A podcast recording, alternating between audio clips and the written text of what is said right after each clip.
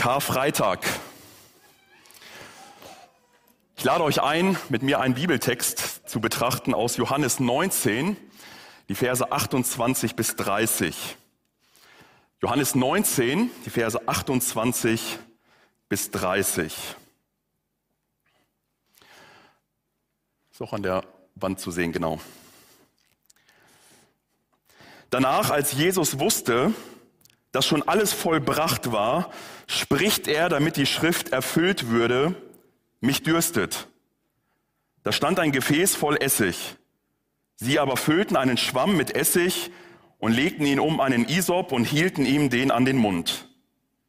Da nun Jesus den Essig genommen hatte, sprach er, es ist vollbracht und neigte das Haupt und verschied. Es ist vollbracht. Ich möchte euch gerne in den nächsten Minuten mitnehmen in eine biblische Reflexion über das, was damals an Karfreitag dort passiert ist und was die Bibel uns darüber berichtet. Karfreitag, so ein Tag, der ja ein dunkler Tag ist, eine sehr schwierige Zeit, die wir dort in den Texten lesen für Jesus und seine Anhänger. Und man fragt sich, was, was ist da eigentlich wirklich passiert? Was passiert da wirklich an Karfreitag? Wenn wir die Aussage Jesu nehmen, es ist vollbracht, dann erahnen wir etwas, dass da am Kreuz etwas passiert sein muss, was zu einem Höhepunkt gekommen ist oder was jetzt zu einem Abschluss gekommen ist. Wenn Jesus sagt, es ist vollbracht, dann sagt er, es ist etwas abgeschlossen. Irgendetwas ist jetzt beendet. Ein Plan, den man sich gemacht hat, kommt jetzt hier zu einem Ziel, kommt jetzt hier zu einem Abschluss. Es ist vollbracht. Wenn wir hier ans Kreuz schauen, dann merken wir, hier muss etwas ganz Wichtiges passiert sein. Es ist nicht einer der vielen Hinrichtungen, die es damals gab, wo Schwerverbrecher ans Kreuz gehängt wurden, sondern irgendwie mit diesem Jesus ist es ein bisschen anders. So zumindest, wenn wir die Evangelien, wenn wir die biblischen Texte lesen. Jesus sagt, es ist vollbracht. Somit scheint das Kreuz gewissermaßen der Höhepunkt des Wirkens Jesu hier auf der Erde zu sein. Und deswegen könnte man ja vielleicht sagen, ist es ja ganz normal, dass das Kreuz das Symbol schlechthin für die Christenheit ist, oder? Wir haben hier ein Kreuz mitten bei uns im Gemeindehaus. Ich weiß nicht, wie viele von euch vielleicht ein Kreuz irgendwie um Hals, äh, Hand oder Bein haben. Oder irgendwie zu Hause auch irgendwie ein Kreuz aufgestellt haben, sei es durch Bilder, äh, sei es durch, äh, durch Dekoration, was auch immer. Aber eigentlich eigentlich merken wir, dass wir schon eine große Distanz von diesem Kreuz haben. Wir sind nicht nah genug dran, um das zu fühlen, um das zu spüren, was dieses Kreuz wirklich beinhaltet. Weil eigentlich ist das Kreuz nicht ein Symbol für etwas, nicht ein schönes Markenzeichen eines christlich, einer christlichen Gruppe, sondern das Kreuz ist ein Folterinstrument, ein Mittel, der grausamsten Hinrichtung von Schwerverbrecher. Und man fragt sich, wie kann so ein Kreuz ein positives Symbol sein? Ich las noch vor kurzem jetzt äh, in der Karwoche, da schrieb jemand, das Kreuz zeigt sehr deutlich das Scheitern Jesu und seiner Mission. Und ja, ist, ist das Kreuz vielleicht wirklich nur ein Scheitern Jesu gewesen? Ne, er, er kam gewissermaßen religiös, um das Judentum zu reformieren, aber er scheiterte. Er kam moralisch, um die Leute irgendwie zu besseren Menschen zu machen und er scheiterte. Er kam gesellschaftlich, um die Menschen in ein besseres Zusammenleben zu führen und er scheiterte. Er kam politisch, um den Menschen ein neues Lebensgesetz, eine neue Lebensregel zu geben und er scheiterte. Er hängt wie ein Schwerverbrecher dort am Kreuz. Das Ende seiner Mission, das Ende aller seiner Bemühungen. Hätte er sich doch mal lieber aus diesen ganzen politischen Dingen rausgehalten. Hätte er lieber geheiratet, hätte Kinder gezeugt und hätte vielleicht ein schönes Buch geschrieben.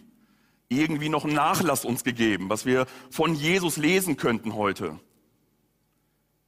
So viele Stimmen, gerade auch aus der liberalen Theologie. Und wir fragen uns heute, ja, gibt es wirklich eine Sinnhaftigkeit in diesem Kreuz auf Golgatha? Für die Menschen damals war es klar, dieses Kreuz ist das Grausamste, was man sich überhaupt vorstellen kann. Schon der Staatsmann Cicero, der konnte diesen Leichengeruch des Kreuzes nicht ertragen. Und allein die Vorstellung von diesem Kreuz brachte ihn in Aufregung. Und er schrieb, Henker und bloß das Wort Kreuz sollen fernbleiben, nicht nur von dem Leib der römischen Bürger, sondern auch ihren Gedanken, ihren Augen und ihren Ohren.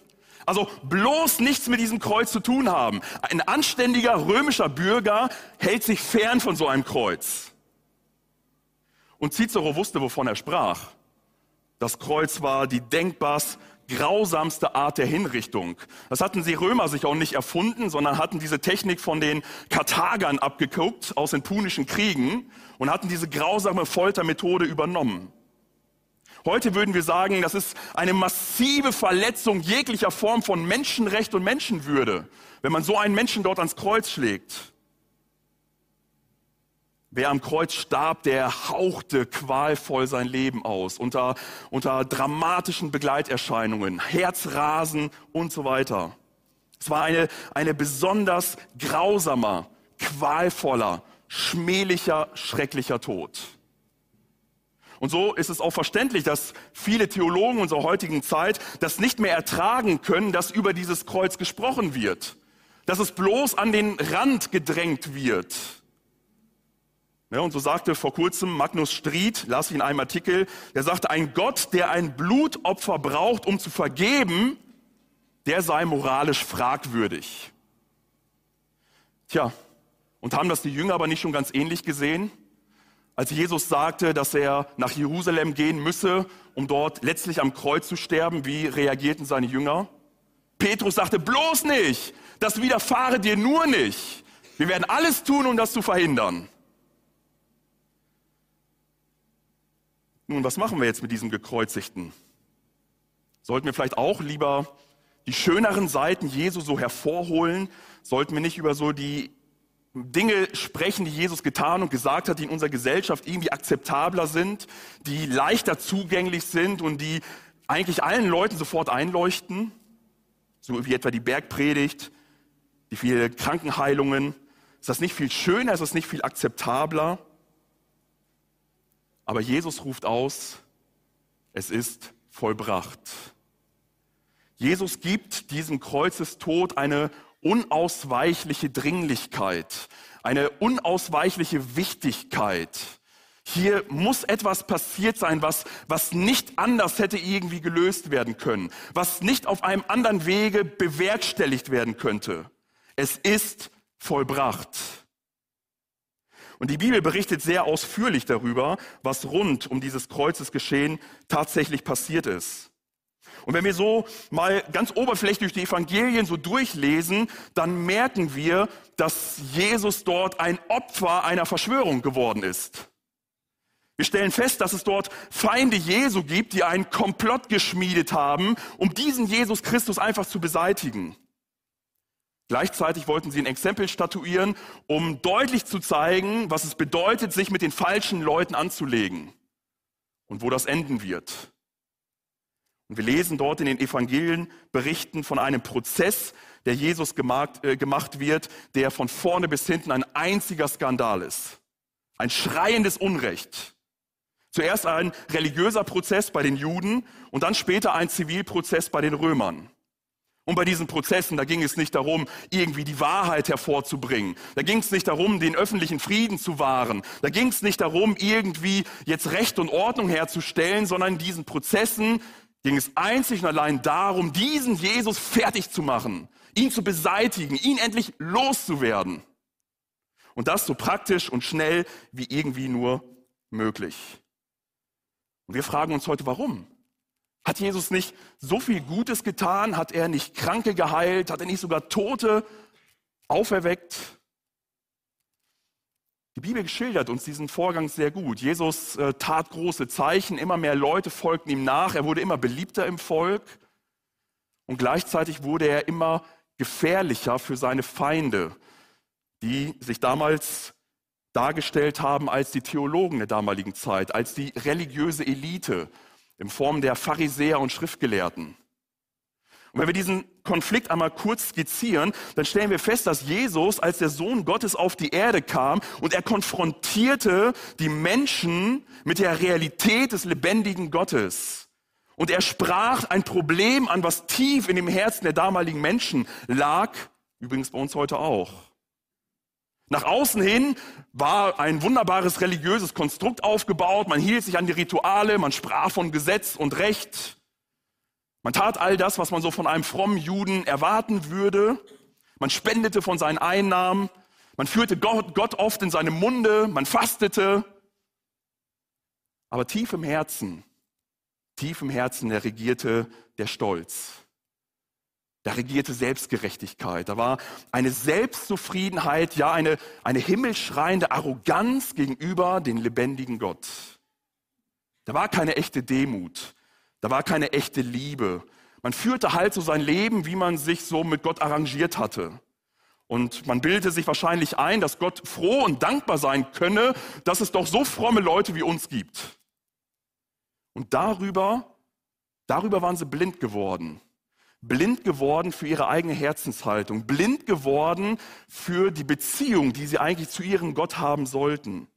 Blind geworden dafür, was Gott, äh, was Jesus in ihrem Leben als Schuld aufdeckte. Sie waren blind geworden für ihren Stolz, für ihre Selbstgerechtigkeit.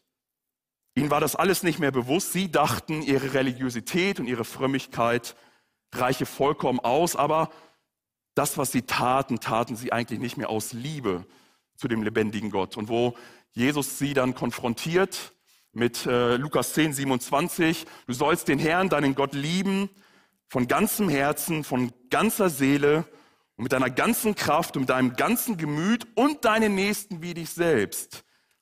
Dann merkte man, das hatten diese Leute überhaupt nicht mehr auf dem Schirm.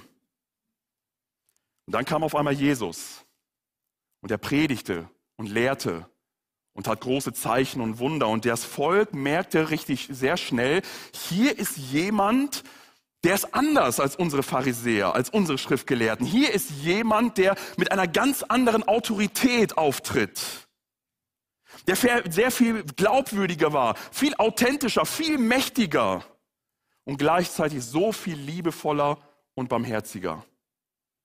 Aber auch mit einer Klarheit und einem Ernst, was keine Heuchelei duldete. Hinter diesem Jesus stand die unfassbare Autorität des lebendigen Gottes. Und er predigte wirklich in Vollmacht, sodass die Leute sich fragten, wer, wer ist dieser? Und dann merken wir, wie die Schriftgelehrten und Pharisäer immer mehr in ein großes Problem kamen. Sie wussten, wenn wir weiterhin unsere gesellschaftliche Position behalten wollen, wenn wir weiterhin so ungestört unser Leben gestalten wollen, wenn wir weiterhin diese mühsam ausbalancierte äh, äh Situation mit der Besatzungsmacht der Römer irgendwie aufrechterhalten wollen, dann, ja, dann muss dieser Jesus weg. Und zwar sehr schnell. Der stört uns gerade, den brauchen wir nicht. Und so suchen sie nach einer Gelegenheit, Jesus zu verhaften. Und sie finden dann Judas aus dem Jüngerkreis Jesu, ein Verräter, der sich kaufen lässt, der Jesus ans Messer liefert. Und so nehmen sie ihn fest und machen ihn den Prozess. Erst vor dem obersten Gremium der Juden, da werfen sie ihm Gotteslästerung vor. Aber dieses, dieses Gremium durfte keine Todesstrafen verhängen, weil dafür war die Besatzungsmacht der Römer zuständig. Aber sie wollten für Jesus einen möglichst grausamen Tod. Das sollte ein möglichst schlimmer Tod sein. Es sollte alles durchgestrichen werden, was dieser Jesus in den letzten Jahren gesagt und getan hat. Und so lassen sie nicht locker, so spannen sie auch die römische Besatzungsmacht noch vor ihren Karren und sie finden dort den Vertreter und Gouverneur Pilatus, der am Anfang ganz klar durchschaut, dass es hier um irgendeine so Fragen geht, die ihn eigentlich überhaupt nicht interessieren und dass das irgendwie alles stinkt, was da gerade vorgetragen wird. Aber er ist ein Mann, der auch nur sieht, dass er gut durchkommt und letztendlich ist er zu schwach, um für seine Überzeugung zu stehen und zu kämpfen. Den Pharisäern gelingt es gleichzeitig, die Massen aufzuwiegeln gegen Jesus. Es gibt dort bestochene Zeugen, fadenscheinige Anklagepunkte.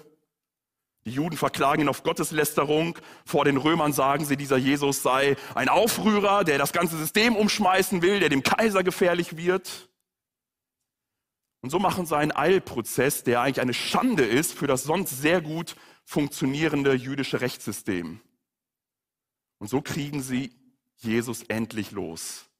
Sie bekommen das, was sie von Anfang an gewollt haben, eine Hinrichtung erster Klasse, eine Kreuzigung vor den Augen des ganzen Volkes, eine schmähliche Hinrichtung auf Golgatha, möglichst erniedrigend, möglichst schmerzvoll, möglichst eklig und abstoßend, möglichst gemein. Und jetzt könnten ja die Feinde Jesu sagen, es ist vollbracht. Endlich sind wir diesen Jesus los der stört uns nicht mehr. Die römische Besatzungsmacht triumphiert. Sie haben wieder da irgendeinen kleinen jüdischen Aufstand abwenden können. Die jüdisch-religiöse Elite triumphiert. Wir sind endlich diesen Jesus los. Ja, der Teufel mit seiner ganzen Macht triumphiert. Der Sohn Gottes hängt am Kreuz und stirbt. Das können wir alles so in den Evangelien nachvollziehen. Und wenn wir das so lesen, dann stellen wir aber fest, das, das kann doch nicht alles sein. Das scheint nur so die, die, die Außenseite dessen zu sein, was damals passiert ist. Weil Jesus ruft ja aus, es ist vollbracht. Also nicht die Feinde Jesu kommen zu ihrem Ziel, sondern Jesus kommt zu seinem Ziel. Bedeutet das also, dass da irgendwie mehr noch hinterhängt, hinter diesem Sterben am Kreuz? Weil uns drängt sich ja die Frage auf, wenn, wenn wirklich das passiert ist, was ich gerade skizziert habe und Jesus wirklich der Sohn Gottes ist, als den er sich ausgegeben hat, ja, dann, dann hätte doch der himmlische Vater doch mit einem leichtes dafür sorgen können, dass sein Sohn auf gar keinen Fall am Kreuz landet. Das wäre doch ein Klacks für ihn gewesen.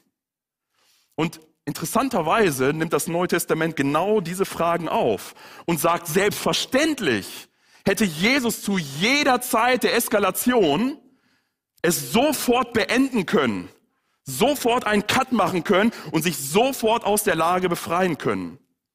Zum Beispiel im, bei der Gefangennahme Jesu, wo Petrus das Schwert zieht und haut da wild um sich und Jesus dem das Ohr heilt wieder von dem Verletzten und sagt, hey Petrus, meinst du nicht, ich könnte meinen Vater bitten und er würde mir sogleich zwölf Legionen Engel schicken? Ein kurzes Bitten des Vaters und Engel wären gekommen und hätten Jesus befreit. Oder später, wo Jesus dann vor Pilatus steht und der ihn verhört und, und äh, Jesus ganz klar und deutlich sagt, du hättest keine Macht über mich, wenn sie dir nicht von oben gegeben wäre. Also wir merken, die, diese Eskalation hätte von Jesus sofort beendet werden können. Doch jetzt stoßen wir im Neuen Testament auf eine sehr interessante Beobachtung und das müssen wir sehr genau sehen. Weil offenbar hat Jesus die Kreuzigung von Anfang an auf sich zukommen sehen und hat diese für sich akzeptiert. Das schmälert jetzt nicht die Verantwortung derer, die die Hinrichtung durchgeführt haben. Sicher nicht. Aber ganz offenbar kommt hinter dem vordergründigen Plan der Feinde Jesu ein hintergründiger Plan Gottes hervor, der von Anfang an so festgesetzt war. Und selbst das bösartige Handeln der Feinde Jesu benutzt der lebendige Gott, um an seine Ziele zu kommen.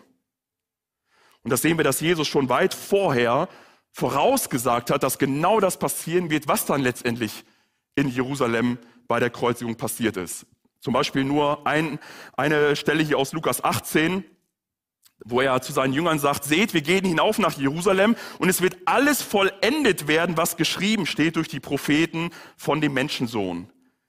Denn er wird überantwortet werden, den Heiden, und er wird verspottet und misshandelt und angespien werden, und sie werden ihn geißeln und töten, und am dritten Tag wird er auferstehen.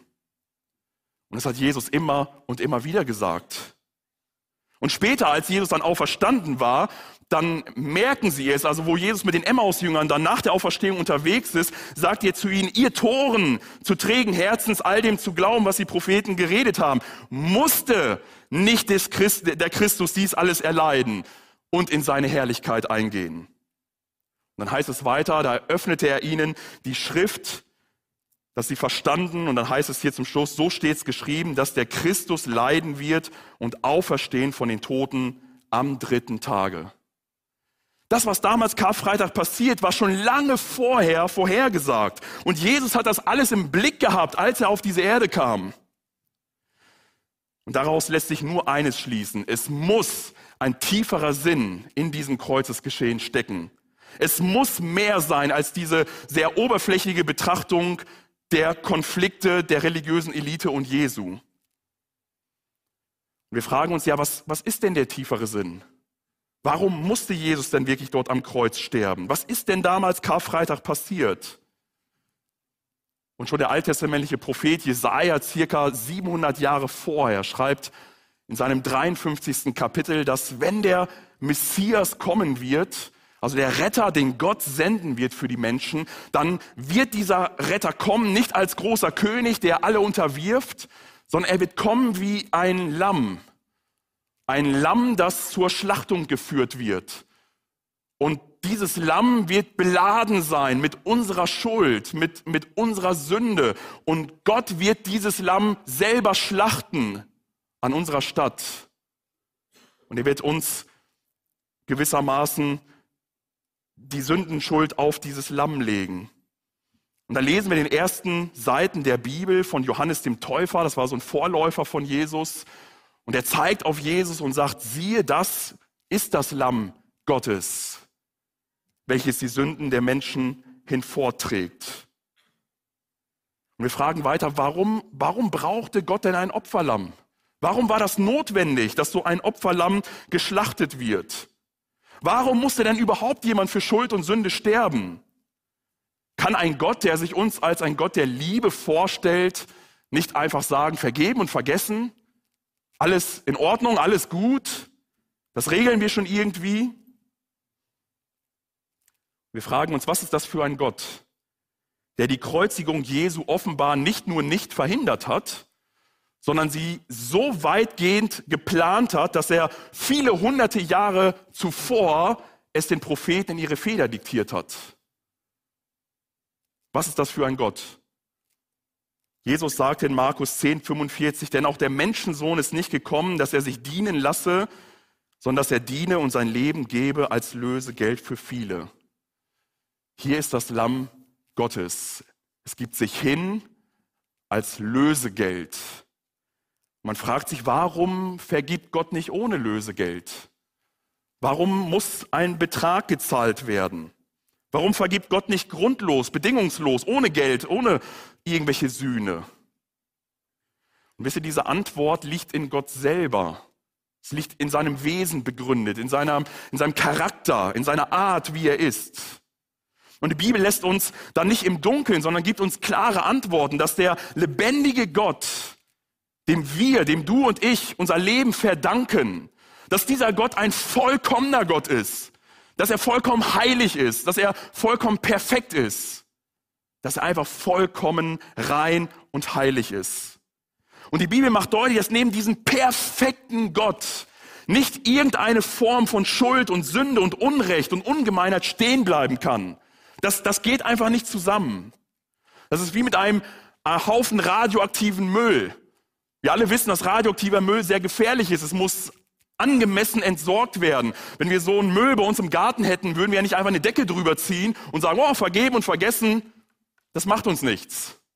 Sondern wir alle wissen, dass dieser Müll würde irgendwann unser Leben gefährden und letztendlich uns den Tod bringen. Es muss ordentlich entsorgt werden. Und wisst ihr, so ähnlich ist es mit unserer Schuld und Sünde. Wir sind so verdorben, wir sind so, so abscheulich dreckig vor Gott, dass Gott nicht einfach das so wegtun kann und sagt, naja, vergeben und vergessen, sondern es muss gesühnt werden. Und das ist diese anstößige Botschaft, die vom Kreuz uns entgegenkommt, die wir Menschen kaum ertragen können. Dass es dort einen Gott gibt, dem wir unser Leben verdanken und dass dieser Gott so vollkommen und so heilig ist, dass du und ich niemals vor diesem Gott bestehen können aufgrund unserer persönlichen Schuld und Sünde. Und am Kreuz wird dann sehr offensichtlich, wie schlimm eigentlich Sünde ist. Sünde ist nicht einfach nur ein altes Wort, was heute irgendwie zweckentfremdet wird, sondern Sünde ist eine grausame Realität in unserem Leben. Sünde ist deswegen so schlimm, weil sie sich immer als allererstes gegen Gott selber richtet, ob bewusst oder unbewusst. Sünde ist nicht einfach nur ein Verstoß gegen ein paar Regeln, so dass, wenn wir die Regeln eingehalten hätten, jetzt alles in Ordnung wäre. Sondern Sünde ist im Kern eine Haltung, die wir gegenüber Gott einnehmen. Eine Haltung, die geprägt ist von Stolz, von Unglauben, von Misstrauen. Eine Haltung der Gleichgültigkeit gegenüber Gott und seinem Wort. Und wenn wir das nicht klar sehen, dann begreifen wir auch nicht, warum Jesus tatsächlich am Kreuz sterben musste. Sünde richtet sich gegen Gott. Sünde beleidigt Gott. Sünde kränkt die Ehre Gottes. Und wir haben viele Stellen in der Bibel, die das sehr klar machen. Hier sehen wir zum Beispiel aus dem Buch Esra. Dort haben sich die jüdischen äh, äh, Männer und Frauen verheiratet mit den Heiden. Es war im Bund, den Gott mit ihnen geschlossen hatte, verboten. Dann heißt es hier, wir haben unserem Gott die Treue gebrochen, als wir fremde Frauen von den Völkern des Landes genommen haben. Mir gefällt hier die alte Luther-Übersetzung 1912, die an dieser Stelle sagt, wir haben uns an unserem Gott vergriffen. Wir haben unseren Gott beleidigt, indem wir da Ehen eingegangen sind, die nicht erlaubt waren. Oder David nach seiner großen Sünde, die er getan hatte, bekennt er es im Psalm 51 und er hat hier den richtigen Blick. Er sagt, an dir allein habe ich gesündigt und übel vor dir getan. Natürlich hatte er beim Ehebruch auch gegen seine Frau gehandelt. Er hat auch gegen die Frau gesündigt, mit der er Ehebruch begangen hat. Und er hat auch gegen den Mann gesündigt, dessen Frau er genommen hat zum Ehebruch und den er später in den Tod gegeben hat. Das ist alles richtig. Aber David versteht es primär und vor allen Dingen habe ich gegen den lebendigen Gott gesündigt.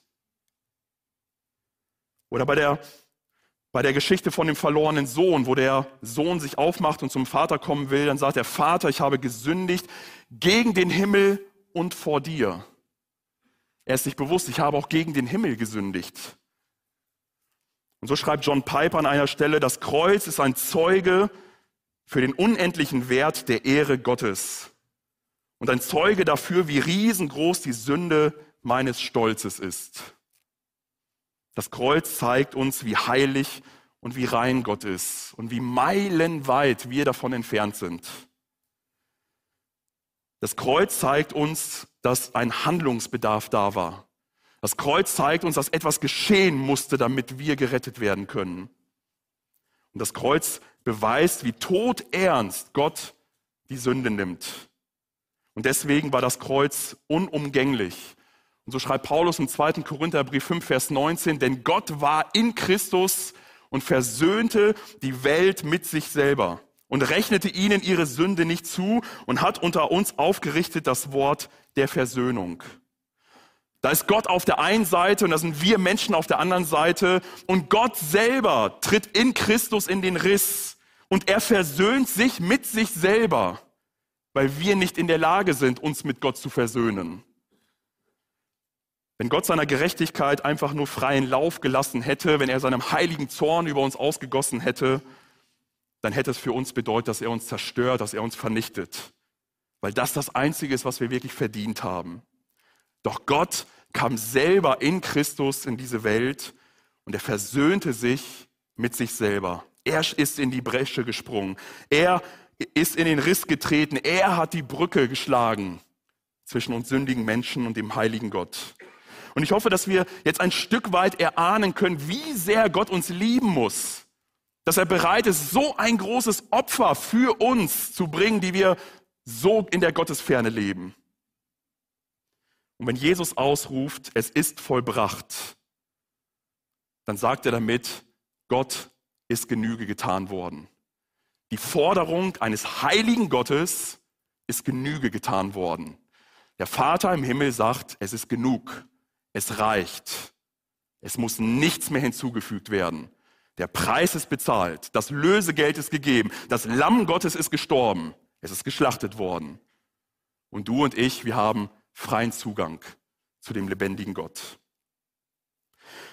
Dann kommen wir zu einer nächsten Frage, wo wir sagen, okay, gut, ja, das, das verstehen wir. Allein um, um Gottes Willen und um seiner Ehre und Heiligkeit willen musste Gott irgendwie das Problem der Sündenschuld lösen. Aber, aber warum um Gottes Willen musste es so hart sein, auf so eine grausame Art und Weise?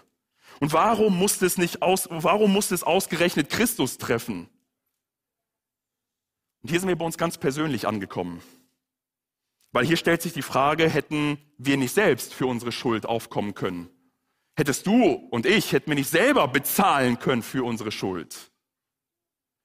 Und das ist so ein Denken, was in fast allen Religionen verhaftet ist, dass wir sagen, okay, was können wir tun, um Gott näher zu kommen? Was müssen wir vollbringen? Was müssen wir ablegen, um uns irgendwie angenehmer vor Gott zu machen? Doch der lebendige Gott, der sich uns in der Bibel vorstellt, er setzt ein Kreuz mitten in die Weltgeschichte, ein Kreuz auf Golgatha, wo er in Christus selber stirbt. Und damit streicht er alle Selbstbemühungen der Menschen gnadenlos durch und, und sagt uns so deutlich, du kannst nichts bringen, du kannst nichts liefern. Er sagt eigentlich im Grunde genommen, Willi, schau dir das Kreuz genau an. Das ist dein Platz, wo du hängen müsstest. Das ist das ist das, was du eigentlich verdient hättest. Du bist moralisch so schlimm. Du bist so verdorben und sündig. Du hast nichts, was du bringen könntest, was Gott irgendwie beeindrucken könnte. Und ich glaube, hier liegt ein tiefer Grund, warum vielen Menschen dieses Kreuz so zuwider ist. Weil es uns schonungslos den Spiegel vor Augen hält und deutlich sagt, wie es mit uns aussieht. Ja, wir vertünchen manchmal auch unsere Sündhaftigkeit mit irgendwie ein gutes Benehmen und äh, vielleicht ein bisschen Religiosität und ein, ein paar gute Werke. Aber tief in uns ist genauso düster, genauso dreckig und schuldig wie bei allen anderen Menschen auch. Und das ist auch das große Thema des Römerbriefes. Paulus schreibt im Römerbrief, dass er hier sagt, äh, wir wissen aber, was, Gesetz, was das Gesetz sagt. Das sagt es denen, die unter dem Gesetz sind, auf dass jeder Mund gestopft werde und alle Welt vor Gott schuldig ist. Willst du irgendetwas aus deiner Selbstgerechtigkeit hervorbringen? Willst du irgendwie sagen, ich bin besser als? Dann stopft das Gesetz dir den Mund und sagt, du bist genauso schuldig. Du hast nichts, was dich besser macht vor Gott. Wir werden gestopft hier von dem Gesetz, weil jeder muss sagen, ja, ich habe das Gesetz Gottes übertreten. Und Paulus geht dann weiter in Römer 3, 23 und sagt, sie sind allesamt Sünder und der Mangel des Ruhmes, den sie vor Gott haben sollten.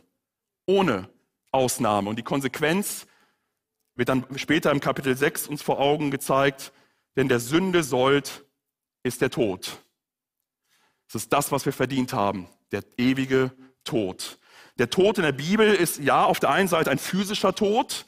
Nach dem Sündenfall mussten die Menschen physisch sterben, aber es bedeutet noch mehr. Es bedeutet, dass wenn jemand seine Schuldfrage in seinem Leben nicht geklärt hat, dann stirbt er in den ewigen Tod hinein, in das ewige Getrenntsein von Gott, in die ewige Verdammnis, in die Hölle hinein. Und somit heißt Tod nicht einfach nur aufhören zu atmen, sondern ewiger Tod ist das Grausamste, was man sich vorstellen kann. Und gegen diese anstößige Botschaft hat sich die Menschheit zu allen Zeiten gewehrt, mit Haut und Haaren. Und ich glaube, einer, der es am deutlichsten gemacht hat, ist der Philosoph Friedrich Nietzsche. Ich weiß nicht, wie viele von euch mal das Buch lesen mussten, vielleicht beim Abi oder so. Also sprach Zarathustra. Und in diesem Buch lässt Nietzsche einen Gottesmörder auftreten. Er lässt einen Gottesmörder auftreten und er erklärt auch, warum wir Menschen einen Gottesmörder brauchen. Weil wenn Gott Recht hat, dann muss ich ja zugeben, dass ich vor ihm schuldig bin. Wenn Gott Recht hat, dann muss ich mich ja vor ihm demütigen und eingestehen, dass ich das Hilfsangebot Gottes ja brauche. Und das kann ich nicht zulassen. Wenn ich diesen Beweis für meine Schlechtigkeit und meines Verlorenseins nicht ertragen kann, dann bleibt mir nur eine Möglichkeit, ich muss diesen Gott beseitigen. Und dann kann man es gut nachlesen, wie Nietzsche in diesem Buch sich gegen Gott wärmt und äh, gewehrt und wie er diesen erbarmenden Gott so wirklich hasst. Und wie gesagt, lässt er dort diesen Gottesmörder dann sprechen und er sagt, aber er musste sterben. Er sah mit Augen, welche alles sahen. Er sah des Menschen Tiefen und Gründe, alle seine verhehlte Schmach und Hässlichkeit. Sein Mitleiden kannte keine Scham. Er kroch in meine schmutzigsten Winkel, dieser neugierigste, überzudringliche, der in die schmutzigsten Winkel meiner Existenz kroch, dieser übermitleidige, der musste sterben. Er sah immer mich. Und an einen solchen Zeugen wollte ich Rache haben oder selbst nicht mehr leben. Der Gott, der alles sah, auch den Menschen, dieser Gott musste sterben. Der Mensch erträgt es nicht, dass solch ein Zeuge lebt. Ja, das sind drastische Worte. Und ich kann mir vorstellen, dass wir es vielleicht nicht so drastisch formulieren würden, wie Nietzsche es hier tut. Aber es zeigt eine Realität. Es zeigt eine Realität, eine, eine Realität, dass wir vor diesem Gott nicht verborgen sind, dass er tief in unser Herz hineinschaut und unsere Schuld ist vor ihm offenbar. Und das passt uns Menschen nicht, dass wir da einen haben, der als Zeuge gegen uns auftritt, der alles weiß.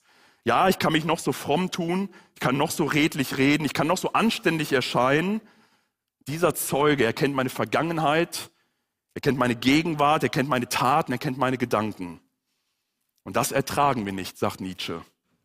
Und am Kreuz zeigt uns Gott, dass wir alle verloren sind und dass wir nichts in der Tasche haben, um uns davon freizukaufen. Du kannst dein eigenes Leben ja gar nicht mehr geben, weil dieses Leben durch die Sünde verwirkt ist. Dafür bekommst du nichts mehr. Dieses Leben, das du Gott noch darreichen kannst, bringt dir nur noch den ewigen Tod. Das ist das Einzige, was du dafür eintauschen kannst. Und deswegen braucht es etwas völlig anderes. Es braucht einen Menschen, der vollkommen sündlos ist. Es brauchte jemanden, der vollkommen die Gesetze Gottes einhält. Es brauchte jemanden, der sein Leben nicht durch die Sünde verwirkt hat, sondern es darreichen konnte als ein reines, unbeflecktes Gotteslamm. Als ein Preis, der bezahlt ist, der wirklich einen Wert hat. Und das ist Jesus Christus, der schuldlose, sündlose Gottesmensch, der sein Leben für uns in die Waagschale legt, der sein Leben hingibt, völlig unschuldig, völlig sündlos und unsere Schuld auf sich nimmt und dafür am Kreuz auf Golgatha bezahlt. Ja, hätte Gott einfach nach Gesetz und Recht gehandelt, hätte er uns vernichten müssen.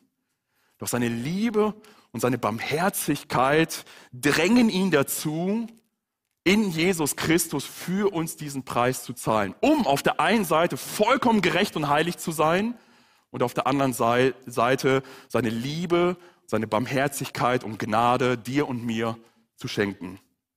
Und so fasst es Paulus im Korintherbrief äh, Kapitel 5, Vers 2 zusammen, wenn er sagt, denn, denn, denn er hat den, der von keiner Sünde wusste, für uns zur Sünde gemacht, auf dass wir in ihm die Gerechtigkeit würden, die vor Gott gilt. Oder Galater 3:13, Christus aber hat uns losgekauft von dem Fluch des Gesetzes, da er zum Fluch wurde für uns. Christus wurde zur Sünde gemacht. Er wurde zum Fluch für dich und für mich. Und deswegen ruft er am Kreuz aus, mein Gott, mein Gott, warum hast du mich verlassen? Christus akzeptiert die Gottverlassenheit, damit du und ich nicht ewig in der Gott Gottverlassenheit bleiben müssen. Der Zugang ist geöffnet. Der Vater lädt uns ein. Wir dürfen kommen, wir dürfen Vergebung empfangen, wir dürfen einen Neuanfang haben. Und Jesus ruft am Kreuz, es ist vollbracht. Es ist vollbracht. Der Zugang ist da und er beweist das keine 48 Stunden später, indem er von den Toten in Kraft und Macht von den Toten aufersteht, dass dieses Opfer vom Vater angenommen wurde. Es reicht aus. Die Kluft zwischen Gott und uns ist überbrückt. Wir können Vergebung unserer Sündenschuld bekommen. Das Kreuz zeigt uns, wie heilig und wie rein Gott ist und wie notwendig es war, dass jemand am Kreuz sein Leben für uns gibt. Am Kreuz führt mir Gott vor Augen, wie schlimm es mit mir und moralisch um mich steht. Und dass ich nichts habe, was ich Gott darreichen könnte, um mich angenehmer vor ihm zu machen. Aber zugleich demonstriert mir nicht nur Gott etwas am Kreuz, sondern er vollbringt dort die größte Rettungstat der Menschheitsgeschichte, indem er in Jesus Christus für uns stirbt. Und so ruft Jesus aus, es ist vollbracht. Jesus erfüllt all das, was die Schriften und Prophezeiungen über ihn gesagt haben. Jesus befriedigt Gottes Gerechtigkeit. Jesus bezahlt die Schuld, die zwischen mir und Gott steht. Jesus befreit mich von der Macht der Sünde. Jesus errettet mich von dem ewigen Tod. Und Jesus zerstört die Werke des Teufels. Was für ein Sieg, der doch vollbracht wurde am Kreuz auf Golgatha. Am 9. November 1938, in der sogenannten Reichsprognomnacht, da wurde die Synagoge in Essen angezündet und sie brannte fast auf die ganzen Grundmauern nieder. Es waren noch so ein paar Reste da geblieben. Wo dann viele Jahre später, also zum Ende des Krieges 1943, 44, die großen Bombenangriffe über das Ruhrgebiet flogen und, und es hagelte von Bomben und die ganze Stadt Essen war in Brand, dann flüchteten sich die Leute alle in diese Synagoge, in die Grundrisse und in diese Gemäuer der Synagoge. Warum taten sie das? Nun, weil dort hatte vor vielen Jahren das Feuer schon gewütet und hatte alles verzehrt, was man nur verzehren konnte. Und sie wussten, hier sind wir sicher. Und ich finde, das ist so ein schönes Bild für Golgatha. Golgatha ist der Ort, wo vor vielen hunderten Jahren Gottes Zorn gebrannt hat über seinen Sohn Jesus Christus. Und wenn wir uns nach zu Golgatha hin fliehen und uns klammern an Jesus Christus, unseren Retter, dann sind wir frei von Schuld und von Sünde. Dann bekommen wir Vergebung und werden Kinder Gottes. Und das wünsche ich uns wirklich vom Herzen, dass, dieses, dass diese Wahrheit unser, unser Herz tief ergreifen kann und dass es uns ganz neu zur Dankbarkeit Christus gegenüber führt. Und wenn jemand vielleicht heute hier ist und sagt, Mensch, ich habe dieses Erlösungswerk noch gar nicht in Anspruch genommen. Ja, heute ist die Möglichkeit. Du hast die Möglichkeit, ich bin da, viele andere sind da, du kannst nach dem Gottesdienst gerne ein Gespräch in Anspruch nehmen und dann kannst du zu Christus kommen. Du kannst zu, zu diesem Hügel Golgatha im Bilde gesprochen kommen und das in Anspruch nehmen, was auch für dich damals passiert ist. Möge der Herr uns segnen im Nachdenken. Amen.